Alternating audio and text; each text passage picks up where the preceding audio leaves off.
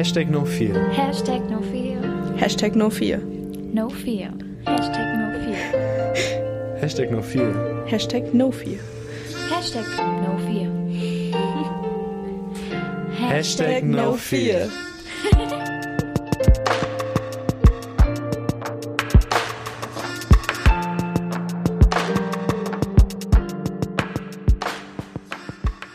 Hallo Leute und herzlich willkommen zu eurem Lieblingspodcast Hashtag No4. Heute Folge 23. Mit dabei sind Emma, Hello. Sonja, Hi. Jule, Hallo. ich bin Dario und wir wollen heute in dem Podcast ein bisschen über die Zeit reden, in der wir gerade leben. Und zwar sind wir bei unserer letzten Zoom-Konferenz irgendwie darauf gekommen, dass wir eigentlich gerade in einer ziemlich geschichtsträchtigen Zeit leben, aber es vielleicht gar nicht unbedingt wahrnehmen, dass das alles, was wir gerade erleben, in Geschichtsbüchern stehen wird. Und ähm, wir haben noch einen Spoken Word Beitrag von Luca, den wir auch hören werden.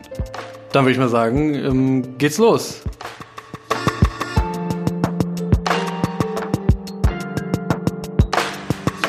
Also wir haben ja jetzt zwei sozusagen Online-Podcasts gemacht, weil wir uns nicht getroffen haben, nicht treffen wollten, nicht konnten, wie auch immer.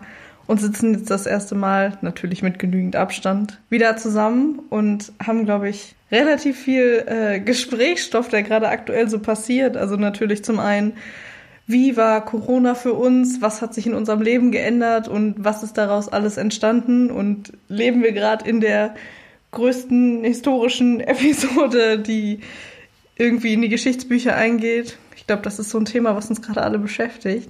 Ja, ich finde, man sieht es vor allem so auch immer auf Instagram so, dass man gezeigt bekommt, was 2020 irgendwie ein krasses Jahr ist. Weil das fing ja erstmal an, finde ich, gut, Corona war ja am Anfang so ein kleines Thema. Also man wusste, okay, da ist irgendwie so ein Virus, was da ausgebrochen ist und WHO ist dabei, irgendwie so einen weltweiten Notstand auszurufen. Aber es hat, und weil wir sowas ja noch nicht erlebt haben so richtig, hat es irgendwie, glaube ich, noch keine richtige Bedeutung. Also für mich noch nicht so richtig. Und dann war ja auch erstmal am Anfang, im Anfang Januar, dieses Ding, dass Trump da jemanden bombardiert hat. Und dann dachte man ja, wow, das ist irgendwie das Krasseste, was irgendwie abgeht dieses Jahr oder was jetzt schon richtig heftig ist. Und dann waren ja auch noch die Wildfires in Australien, die auch voll die Medialaufmerksamkeit bekommen haben. Und dann ging das so los mit der Pandemie und dann finde ich, ist diese ganze Aufmerksamkeit von diesen großen Themen so auf dieses große Thema gekommen. Und dann jetzt vor zwei, drei Wochen, als in den USA halt George Floyd ermordet wurde, war das so ein Riesenthema, was auch die ganze Welt so bewegt hat, finde ich, wo man sieht, was für, also große Themen in so paar Monaten einfach nur passieren. Also es gibt jemanden auf Instagram, den ich verfolge und ich habe also gestern gesehen, ähm, so Januar 2020 Experte für Atomwaffenabkommen, Februar 2020 Experte für Buschbrände, äh, März 2020 Virologe, April 2020 Bananenbrotbäcker, Mai 2020 äh, Experte für alternative Fakten und dann Juni 2020 Rassismusexperte. Also irgendwie so, für uns war es ja auch für mich, ich glaube für euch wahrscheinlich auch, jeden Monat ein neues Thema, wo man sich wieder mit beschäftigt hat, sich irgendwie reingefuchst hat, alles gelesen hat, was es zum Thema gibt. So. Wir haben ja auch schon bei diesem, als wir darüber geredet haben, über Zoom, war ja auch die Frage, ist es wirklich alles so krass und so geschichtsträchtig? Weil es kann ja auch sein, dass uns das nur so vorkommt, einfach weil wir das durch die Medien so krass gepusht bekommen und irgendwie sehen so, wow, hier geht's gerade voll ab. Aber ich sag mal, ohne diese Verbindung durch Social Media hätten wir wahrscheinlich, hätte das mit, was in den USA passiert zum Beispiel, hier, glaube ich, nicht so eine große Bedeutung, so vor 20 Jahren zum Beispiel. Also ich bin mir letztendlich nicht so sicher, ob es wirklich alles so wahnsinnig geschichtsträchtig ist.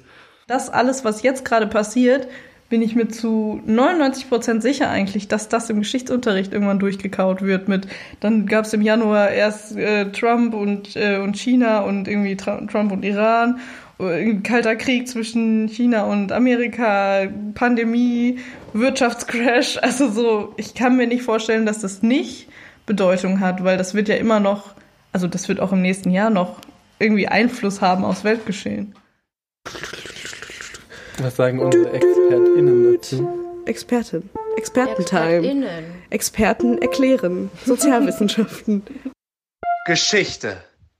Hallo, mein Name ist Daniel, ich bin 36 Jahre alt und ich bin Geschichtslehrer an einem Gymnasium in Nordrhein-Westfalen. Im Geschichtsunterricht haben wir dafür einen Begriff, nämlich ähm, das Wort Epochenjahr. Und das bedeutet, dass es halt, ein, dass es sich um ein Jahr handelt, welches auf Jahrzehnte danach die Welt geprägt hat. Also ein relativ einschneidendes Ereignis. Ich denke allerdings nicht, dass ähm, im deutschen regulären Geschichtsunterricht so die Themen wie Black Lives Matter ähm, behandelt werden. Corona mit Sicherheit, aber bei Black Lives Matter sehe ich das äh, ein bisschen anders, da der Lehrplan in Deutschland halt relativ eurozentristisch geprägt ist. Im Geschichtsunterricht oder auch so irgendwie durch Dokus finde ich, wenn man wenn man das so sieht, fühlt es sich ganz anders an, als wenn man jetzt sagen würde, okay, das passiert gerade nochmal oder was vergleichbar Schlimmes, fühlt sich das nicht so krass an einfach. Also ich finde immer, wenn man auf, in Geschichtsbücher guckt, denkt man sich so, ja, das hätte man doch wissen können. Also in dem Moment, wenn man so denkt, so, warum haben die Leute das nicht gecheckt? So, hä, also so irgendwie so, Hitler kommt an die Macht, so, what the fuck, warum, warum haben die es nicht früher gemerkt? Aber es kann ja alles sein, dass es gerade genau das gleiche hinausläuft oder auf was ähnliches hinausläuft und wir alle Zeichen so voll in unser Gesicht geleuchtet bekommen, aber man sich dem Ganzen nicht bewusst wird oder sagt so, ja, aber so schlimm wird's halt irgendwie nicht. Wir haben alle nichts Vergleichbares erlebt. Ne? Vielleicht die älteren Leute denken sich so, ja, okay, hatten wir vielleicht schon mal, aber wir haben noch nie so irgendwas durchgemacht. Deswegen sind alle so, oh mein Gott, voll schlimm. Aber ja. durch Corona hat ja jeder auch voll viel Zeit. Du sitzt zu Hause, hast nichts zu tun und dann bist du die ganze Zeit nur am Handy, auf ja. Social Media, guckst dir alles an, was so passiert. Also, das hat sich nicht viel verändert von den letzten Jahren, aber jetzt haben wir eigentlich mega viel Zeit. Stimmt, mir ist auch gerade eingefallen, als der erste Lockdown sozusagen war, also als klar war, Schulen geschlossen und Homeoffice und so, habe ich angefangen, sowas wie Tagebuch zu schreiben, weil ich so dachte, wer weiß, ob das irgendwann nochmal relevant wird, was man jetzt gerade aufschreibt. Also ich glaube, so ging es vielen Leuten. Stand heute wissen wir, dass es doch vielleicht nicht so extrem ist, wie man dachte. Also schon, natürlich. Ganz viel ist in unserem Leben weggefallen, hat sich verändert für viele, viele Menschen, viele Tote. Aber trotzdem, also ich habe es mir, glaube ich, krasser ausgemalt. Aber da gab es tatsächlich auch kurz den Moment, wo ich dachte, das muss ich jetzt aufschreiben, was hier gerade passiert. Mich interessiert irgendwie auch, welchen Einfluss Social Media so darauf hat, wie wir das sehen. Also, weil wir kriegen ja viel mehr Informationen eigentlich, als es vielleicht vor 100 Jahren während der spanischen Grippe war oder so. Ich glaube auch, dass Social Media einen krassen ähm, Beitrag zum globalen Frieden im Sinne beiträgt, weil ich glaube, dass so, sagen wir mal, bevor das Ganze gab, hast du ja ein Bild gehabt von anderen Völkern und hast diese Menschen noch nie gesehen und war es ja viel einfacher zu sagen, so ja, egal, wenn die leiden, ist ja völlig egal. So. Ich glaube schon, dass es einen ganz anderen Impact auf dich hat, wenn du siehst, wer da wirklich von betroffen ist von Sachen. Ich glaube, so zum Beispiel das mit George Floyd. Hätte man einfach nur gesagt, okay, irgendwo ist jemand umgebracht worden von der Polizei, ja. hätte das nicht so einen Aufschrei gehabt, wie jetzt die Bilder zu sehen, auch wenn es es natürlich schon viel häufiger gegeben hat. Aber ich glaube, das war ja wie so ein, der letzte Tropfen. Also ich finde es gut, dass es sozusagen den Aufschrei gab und die Message und alles, was danach passiert ist. Andererseits finde ich es aber trotzdem irgendwie schrecklich, dass man das so öffentlich sehen kann. Also eben, das ist wichtig, dass es das gibt, weil sonst würden das nicht so viele Menschen realisieren, was hier fucking nochmal schief läuft. Trotzdem ist es wiederum, ich konnte mir das Video nicht angucken. Ich habe nur die ersten 20 Sekunden gesehen und habe gesagt, nein. Ich weiß genau, was da jetzt passiert und ich möchte das nicht sehen. Aber ich finde das wichtig, dass man das sehen kann, weil man muss sich damit auseinandersetzen und man muss sich unwohl dabei fühlen damit man halt daran arbeiten kann, dass es nicht mehr so ist. Ich weiß nicht, ob ich das finde, weil ich, ich habe das Gefühl, Menschen brauchen immer so einen extremen Anstoß, um sich endlich mal mit einer wichtigen Sache auseinanderzusetzen. Und sonst ist das immer sowas, ja, hm, ich weiß das, aber ist mir eigentlich egal. Und ich glaube, wenn man doch mal sowas Extremes sieht, dann ändert das schon sehr viel im eigenen Denken, auch wenn es natürlich irgendwie was Traumatisches ist. Ja, und man das nicht so, ich vergesse das auch nicht, ich habe das die ganze Zeit jetzt vor Augen so, wenn ich, und das ist natürlich nicht schön, aber es passiert irgendwie jeden Tag und warum soll ich davor verschont bleiben, wenn Menschen sowas widerfährt? Was sagen unsere ExpertInnen dazu? Expertin. Expertentime. Experten erklären. Sozialwissenschaften. Geschichte solche Vorfälle wie jetzt ähm, der Mord an George Floyd, die gab es ja leider Gottes vorher schon zuhauf und die geschehen auch jetzt weiterhin noch. Ein Beispiel, was mir da gerade einfällt, was auch in den USA für eine breitere Aufmerksamkeit gesorgt hat, war halt auch der Tod von Trevin Martin zum Beispiel. Ähm, später wurden darüber Songs geschrieben von verschiedenen Künstlern auch über den Vorfall. Und ich finde, der Unterschied jetzt zu dem Vorfall äh, mit George Floyd ist, dass es halt diesmal wirklich aufgezeichnet wurde mit Handy aus verschiedenen Perspektiven und das verleiht einfach dem Vorfall nochmal ein ganz anderes Gewicht, weil man es jetzt tatsächlich angucken kann, angucken muss ähm, und das verändert einen auch. Also wenn Menschen jetzt das noch brauchen, quasi, um zu sehen, es gibt Rassismus, dann ist, glaube ich, dann hat es offensichtlich nicht daran gefehlt, dass es genug Beweismaterial gibt, sondern das fehlende Interesse einfach, sich darüber zu informieren. Und deshalb weiß ich nicht, ob das, ob man sagen muss, okay, hier, ihr müsst, jetzt müssen alle das so in ihre Fresse bekommen, oder wenn man damit aber halt, damit kann man ja auch, also Menschen, die sowieso schon traumatisiert sind, kann das ja voll triggern einfach. Ich will halt, dass das Leute sehen, die immer noch sagen, dass Rassismus nicht so, auch gerade von Polizei nicht ausgeübt wird. Ja. Ich will genau, dass die Menschen das sehen. Also mir ging es einfach darum, dass diese Gewaltdarstellung im Internet halt irgendwie krass ist. Es gab ja auch eine Zeit lang immer diese Videos von der IS, wo Leute geköpft werden und so. Also äh, ich weiß nicht, ich bin irgendwie gespaltener Meinung, weil ich bin krass gegen diese Gewalt, diese offene Gewaltdarstellung im Internet. Aber trotzdem ist es irgendwie wichtig. Also ich finde das so ganz, da bin ich ganz gespalten. Irgendwie. Ich denke mir halt immer, ich weiß, dass ich mich verändern kann. Ich kann meine Meinung über Themen verändern, habe es auch schon gemacht. Und warum sollte ich der einzige Mensch sein, der dazu in der Lage ist? Ich bin der Meinung, dass jeder irgendwie die Chance dazu hat, sein, seine Denkweise zu verändern. Und ähm, Luca, ein Mitglied von Mit und Alles und der junge Trinale hat einen Textbeitrag zu Black Lives Matter Movement geschrieben.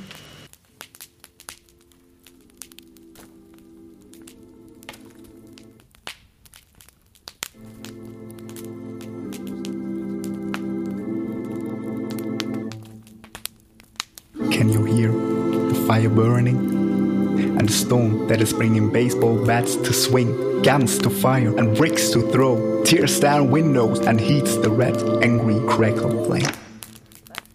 The president is labeling them as criminals and thieves.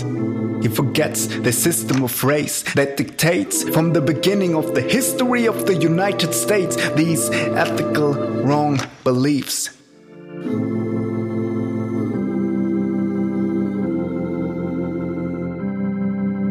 One side protests peaceful for their rights, the other side seeks fire in the night. Which side would you choose? The National Guard or the angry with the greed for fight?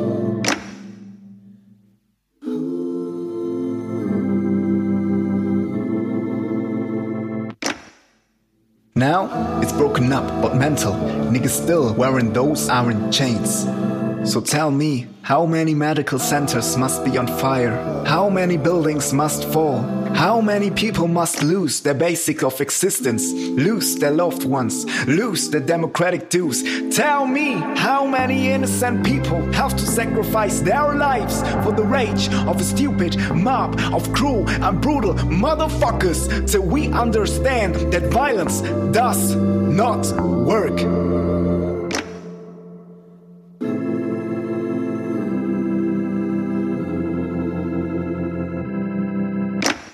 One side protests peaceful for their rights, the other side seeks fire in the night.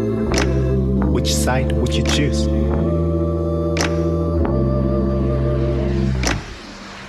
When we don't get it, the debt must be paid. Doesn't matter if you are white, a member of the mob, the president, or black. It affects us all, and it will be our downfall.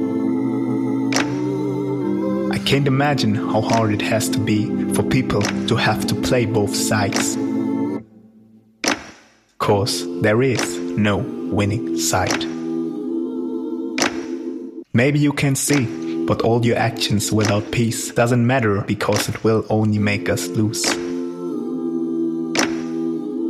So be careful when you holler Black Lives Matter but abuse the riots to plunder and take away lives or a homeless man's shoes. One side protests peaceful for their rights, the other side seeks fire in the night.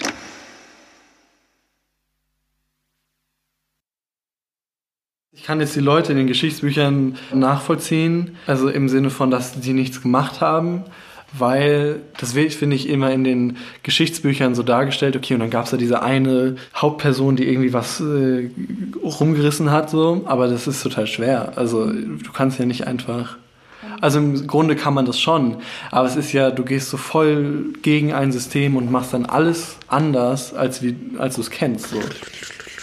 Was sagen unsere ExpertInnen dazu? Expertin. Expertentime. Experten erklären. Sozialwissenschaften. Geschichte. Ich finde, Perspektive ist hier ein absolut springender Punkt. Schüler betrachten Geschichte heute oft mit den Worten, warum haben die dies nicht getan? Warum waren die denn so dumm damals? Und so weiter. Wir tendieren dazu, heute über historische Ereignisse Werturteile zu fällen, auf Basis unserer heutigen Normen und Werte und die Moralvorstellungen, die wir vertreten. Dies erklärt aber nie den historischen Handlungsspielraum der damaligen Zeiten. Hier ist halt ein Perspektivwechsel nötig, in dem ein Sachurteil aus der Perspektive der damals Handelnden gefällt wird. Aber die Leute in den Geschichtsbüchern hatten ja gar nicht dieses ganze Wissen. Also wir, wir haben das ganze Wissen, weil eben alles auf, in allen Ländern dokumentiert wurde. Also wir sehen du, ja die Geschichte abgeschlossen. Die durchleben die Geschichte ja. quasi. Und die haben das ja gar nicht so wahrgenommen. Und bei uns ist es, finde ich, ganz interessant jetzt aber komplett anders, weil wir eben alles irgendwie mitbekommen, direkt jetzt. Und deswegen glaube ich, dass die halt nicht so die Chance hatten und die Sicht hatten, das zu verändern. Wir aber Hoffentlich wahrscheinlich schon, weil wir eben diese ganzen Sachen mitbekommen durch Social Media. Ich glaube, es einfach war es auch in einem gewissen System viel schwieriger, irgendwas zu machen, irgendeine Revolution zu starten, sich dagegen zu stellen. Ich glaube, in unserem jetzigen System ist es viel einfacher geworden, als es vielleicht damals in der DDR oder im Krieg oder wie auch immer war, sich wirklich gegen etwas aufzulehnen, weil wir können uns so einfach verbünden wie nie. Was sagen unsere ExpertInnen dazu? Expertin. Expertentime. Experten erklären. Sozialwissenschaften. Geschichte. Puh. Hm. Der Vergleich hinkt ein wenig, finde ich. Ähm, wir leben in einer Demokratie heute, im Gegensatz zu den Menschen in der DDR, die auch Widerstand geleistet haben. Man denke nur zum Beispiel an 1953.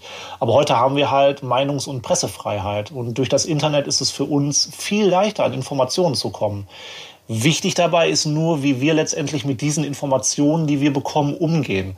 Es gab in den letzten Jahren genug Beispiele in Europa, wo Demokratien einen politischen Rechtsruck erlebt haben. Und auch hier könnte man sich später fragen oder vor allen Dingen auch Schüler in der Zukunft sich fragen, äh, warum hat man das damals nicht besser gewusst oder warum haben die nichts aus ihrer Vergangenheit gelernt? Und wir haben ja auch voll aus unseren, äh, also wir zum Beispiel haben jetzt voll aus der Vergangenheit irgendwie gelernt und wissen, was da abgegangen ist und versuchen halt nicht die gleichen Fehler nochmal zu, zu machen. Und das kann man jetzt nicht von allen Menschen behaupten. Aber was ich irgendwie meinte war, also zum Beispiel vor dem Ersten Weltkrieg, als hier Kaiser Friedrich Wilhelm II. ähm, der Krieg ging ja natürlich erst also 1914 los, aber die Vorbereitung davon war ja viele Jahre davor. Also der hat irgendwie Bismarck entlassen, der hat irgendwie sämtliche ähm, Verträge aufgekündigt, hat irgendwie wahnsinnig aufgerüstet, dann hat England aufgerüstet, dann hat er sich noch seine Kolonien in Afrika gegriffen und so. Also man hat schon gemerkt, dass es auf irgendwas hinausläuft. Und sowas kann man jetzt ganz bestimmt auch sehen. Also guck dir alleine das Verhältnis gerade zwischen Amerika und China an. Das ist im Prinzip ähnlich wie das mit Amerika und Russland war im Kalten Krieg. Da passiert auch gerade eine Art kalter Krieg. Das sehen wir ja auch. Also, Aber ne? ich glaube, ich habe trotzdem, für mich geht trotzdem noch keine Alarmanlage irgendwie los, wo ich denke, mhm. ach du Scheiße, so hier steht gerade wirklich was, was irgendwie die ganze Welt zerstören könnte, irgendwie vor der Tür. Und es kann ja aber sein. Ich weiß, was du meinst, aber manchmal habe ich tatsächlich jetzt den Gedanken gehabt, weil erst haben wir die ganze Amerika-Geschichte, auch mit China, mit Iran, dann haben wir die Pandemie, die irgendwie alles total verschärft, die Leute sitzen zu Hause und werden auf einmal irgendwie sozusagen weggesperrt und es schaukelt sich alles so wahnsinnig auf. Also, ja, und dann kam jetzt noch das mit Amerika, also mit George Floyd und so dazu, Black Lives Matter, dass ich schon das Gefühl hatte, jetzt geht hier gerade die Hölle los, weil auch in Amerika ja so eine Art Bürgerkriegszustand ausgebrochen ist. Also genau aus dem Grund glaube ich nämlich, dass 2020 ein geschichtsträchtiges Jahr wird, weil eben so kurz hintereinander so viel passiert ist. Die armen Schüler in der Zukunft. Ey. ich finde, das hat man so, ich glaube, dass wir in so einer Zeit leben, wo wenn, wenn es nicht gerade aktiv passiert, dann ist es wie vom Fenster weg. Wie es am Anfang des Jahres mit dem Iran war. Nach zwei Wochen war das so gar kein Thema einfach mehr. Also dann wurde ja noch dieses, also das ukrainische Flugzeug abgeschossen und so. Und das war schlimm. Und dann, und dann war ja schon so, okay, was passiert jetzt? Es kann sein, dass irgendwie Iran einen krassen Militärschlag irgendwie plant oder durchzieht und so. Und es war ganz schnell wieder weg und dann hat es auch niemanden mehr gefühlt. Also bestimmt in Regierungskreisen war das natürlich noch Thema. Aber es war so nicht mehr präsent. Aber habt ihr nicht manchmal das Gefühl, ich muss jetzt was verändern, ich muss jetzt aktiv Teil davon sein? Ja, ja ich, also ich habe immer das Gefühl so, und das ist total schlimm, aber es gibt so wahnsinnig viel, was man machen kann und sollte. Aber das ist so leicht zu sagen, ja gut, jetzt habe ich irgendwie meine Bio-Bananen gekauft, ähm, jetzt habe ich was beigetragen, so, ne? Ja. Und aber, und dann hast du halt, und dann braucht es halt irgendwie eine Greta Thunberg, die so richtig mal halt so irgendwo den Finger drauf zeigt, so gefühlt. Und das ist natürlich total blöd, dass man so lange braucht, wo, es eigentlich schon viel zu spät ist. So. Und es geht ja alles, irgendwie alle Themen so an, weißt du. Da muss noch jemand sterben, bis wir das Thema mal gefühlt wirklich anfassen. Und das heißt ja nicht, dass es jetzt besser ist. Und es ist ja jetzt also der ist jetzt erst der Anfang quasi von einer Besserung, hoffentlich so. Also ich glaube, es ist auch so ein First World Problem. Weil als ich sozusagen viel Zeit hatte, mich viel damit beschäftigen konnte, habe ich gedacht, ich muss jetzt was machen, ich muss jetzt Teil davon sein. Aber sobald der Alltag wieder anfing, merkt man, okay, habe ich gar keine Zeit für, da müsste ich, dann dürfte ich ja gar keinen Job haben, weil ich mich dann Vollzeit darum kümmern müsste und so. Also zumindest habe ich es bei mir beobachtet, sobald ich einen normalen Alltag habe, ein normales Leben, tritt das so ein bisschen in den Hintergrund das Interesse der Gemeinschaft ist ja in seinem eigenen Interesse, aber man gibt ja irgendwo auch seine Karriere oder was dann auf in dem Moment und sagt, okay, ich will jetzt hier irgendwie wahnsinnig was bewegen. Ich denke, man hat immer irgendwie, sorry, die Möglichkeit, sich irgendwie zu beteiligen an irgendwelchen Sachen. Klar, es muss nicht jeder irgendwie im Vordergrund stehen als so eine große Person irgendwie, aber ich... Aber ich, irgendeiner muss das auch machen. Aber es finden sich immer Menschen, selbst wenn es zufällig ist. Und daran glaube ich ganz fest, was du vorhin gesagt hast, dass es immer erst gemacht wird, wenn es eigentlich schon zu spät ist.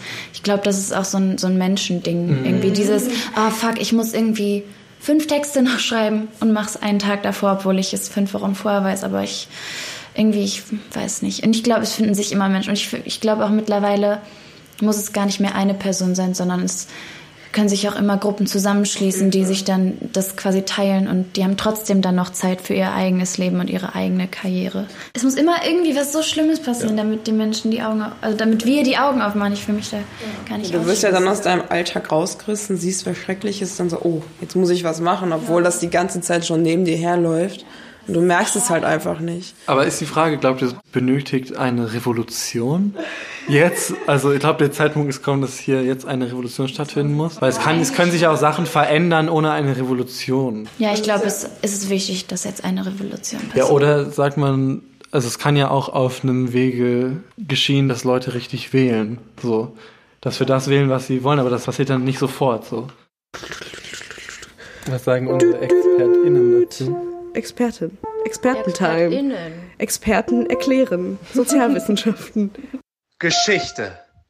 Das ist auch etwas, was ich meinen Schülern immer sage. Geht wählen. Die größte Wählerschaft in Deutschland ist 50 Jahre und weit drüber. So wird Politik von diesen Leuten für diese Leute gemacht und geht an den Bedürfnissen der jüngeren Bevölkerung, welche die Zukunft ist, völlig vorbei. Ja, aber dann muss das System geändert werden, ja, weil das, ja. das, richtig wählen funktioniert ja nicht, wenn das System halt kacke ist, in dem du wählst. Ja. Und dann kannst du halt auch nicht richtig wählen, wenn das System das nicht zulässt. Dann musst du eine Revolution machen, damit das System verändert wird. Vielleicht können wir das auch mal den Experten fragen. Wie, wie putschen wir eine Regierung? wir fragen für einen Freund. Ja, ähm, ich und wir würden gern wissen, wie eine jetzige Revolution aussehen würde und, und so, was es in welche Richtung es dann gehen würde. Wer oder was wird gestürzt? Ja. Und wie? Was sagen unsere ExpertInnen dazu? Expertin. Expertentime. Experten erklären. Sozialwissenschaften. Geschichte. Das ist so eine fiese Frage, ähm, weil sie halt so gut wie nicht zu beantworten ist. Ähm, das kann von Land zu Land und von Bereich zu Bereich anders aussehen. Ähm, ist die Frage, handelt es sich jetzt um eine politische Revolution, äh, eine soziale Revolution, eine digitale, eine wirtschaftliche? Also da gibt es ja verschiedene Bereiche, wo tatsächlich eine Revolution stattfinden kann.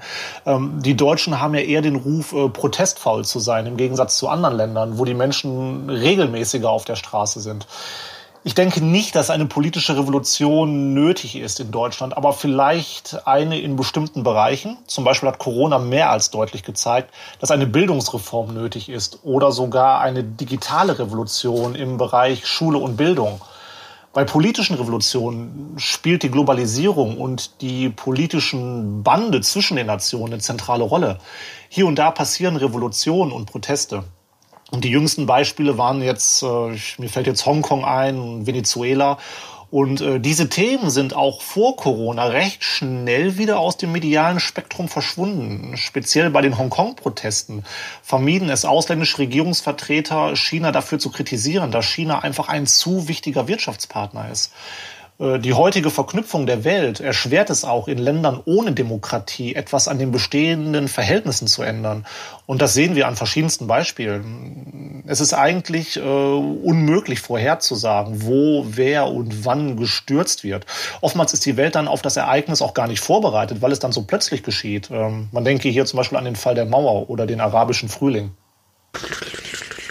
Aber ich bin der Meinung, Sobald ein großes nächstes Ereignis kommt, ist alles wieder vergessen. Also nicht vergessen, aber so ja. voll unwichtig. Ja. Und ich glaube, wo eine große Gefahr ist von dieser Corona-Pandemie, ist, dass wir danach, wenn wir das überstanden haben, so denken, oh ja, uns so auf die Schulter klopfen und sagen, so, voll gut, wir haben jetzt auch mal eine Krise durchgemacht, jetzt können wir richtig wieder Malle, Bali, sonst was machen ja. und richtig auf den Putz hauen, weißt du? Ich habe das vorhin schon mal gesagt, von wegen, ich weiß, dass ich mich verändert, verändern kann und meine Meinung ändern kann und mich ändern kann, weil ich es schon gemacht habe.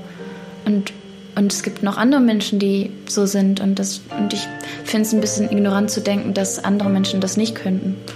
Und deswegen glaube ich, dass äh, immer irgendwie eine Hoffnung da sein sollte.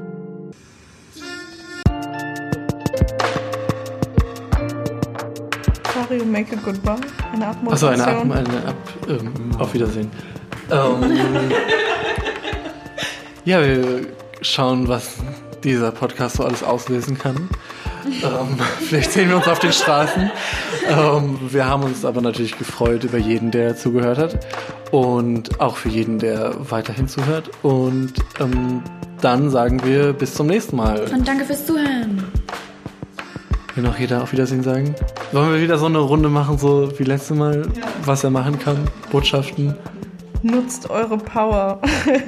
äh, bleibt dran und diskutiert immer weiter und hört nicht auf. Live, love, love.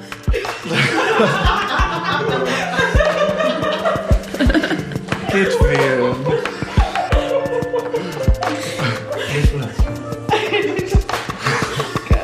ja, und damit auf Wiedersehen. Tschüss. Euer Anarchistenkreis.